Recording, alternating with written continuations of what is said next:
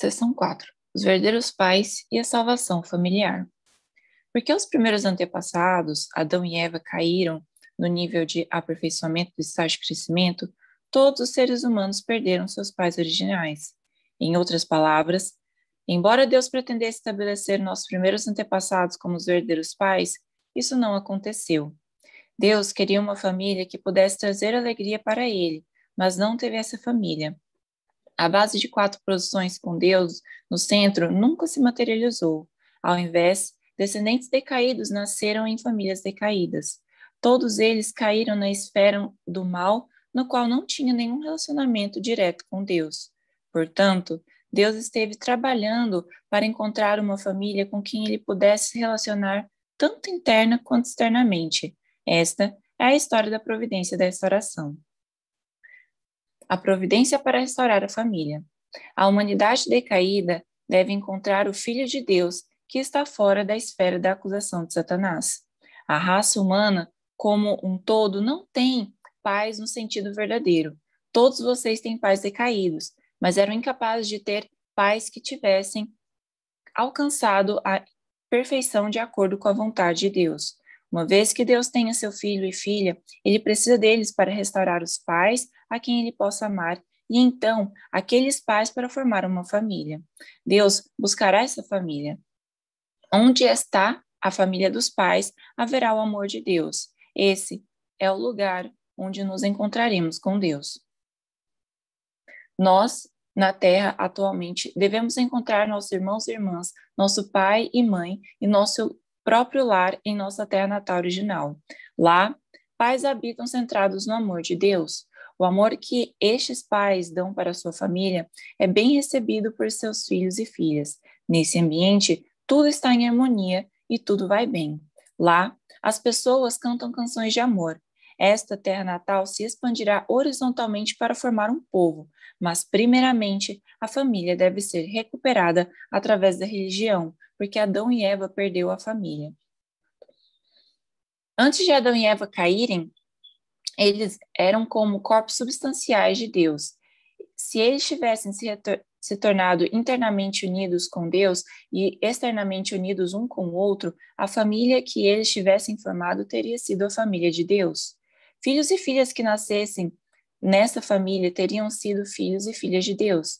Entretanto, Satanás violou Eva e definitivamente causou também a queda de Adão. Na idade de 16 anos, enquanto eles ainda eram imaturos e não sabiam nada sobre o amor, Satanás os invadiu. Satanás criou um relacionamento de fora de amor fora do princípio e entrou no lugar onde Deus deveria ter habitado. Então, quem foi o pai de Adão e Eva? Foi Satanás. Esse é o motivo pelo qual a Bíblia registra que Jesus disse: Vós tendes por, como pai o diabo, e chamou as pessoas de raça de víboras. João 8,44, Mateus 12,34.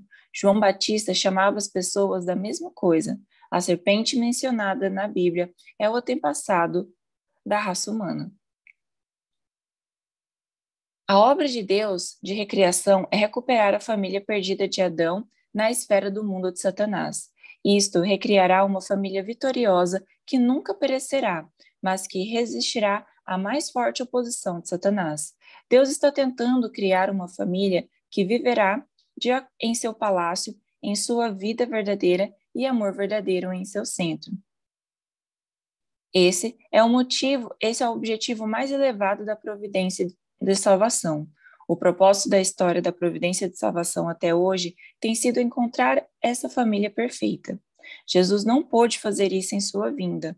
Originalmente, Jesus estava destinado a criar uma família perfeita e governar a nação.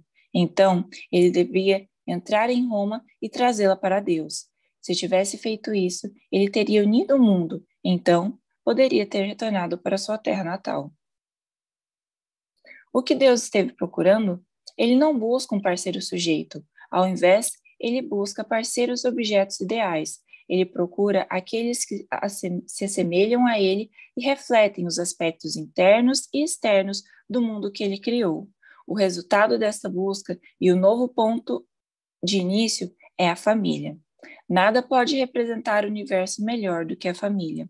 A unidade com nossos pais é o ponto de encontro de passado e presente. Em nossas famílias, com cada um de nós no centro, podemos amar o passado amando nossos pais, amar o presente amando nosso cônjuge e amar o futuro amando nossos filhos. Experimentar profundamente o amor de três gerações é conectar o passado, o presente e o futuro. A família é o corpo central onde esses três tipos de amor estão concentrados. Por toda a história, até o presente, indivíduos têm se modelado em outros indivíduos. Sociedades mudam, se modelando em sociedades mais envolvidas. Muitos povos e muitas nações tentaram fazer isso. Entretanto, não houve uma família que as pessoas tenham tentado imitar. Na história do mundo, nunca houve essa família até este dia. Nem houve um ensinamento que orientasse as pessoas a imitar determinada família. Houve muitas afirmações sobre, sobre imitar determinadas nações ou indivíduos, mas nunca, mais nenhuma afirmação sobre famílias. Então, qual é o problema que ainda permanece? Não é que precisamos de um indivíduo ou uma nação para adorar, mas precisamos de uma família que todos possam reverenciar. É somente esse tipo de família que pode encontrar um novo mundo e trazer a felicidade eterna para o universo. Se estabelecemos essa família, ela se tornará a base para a nossa felicidade também.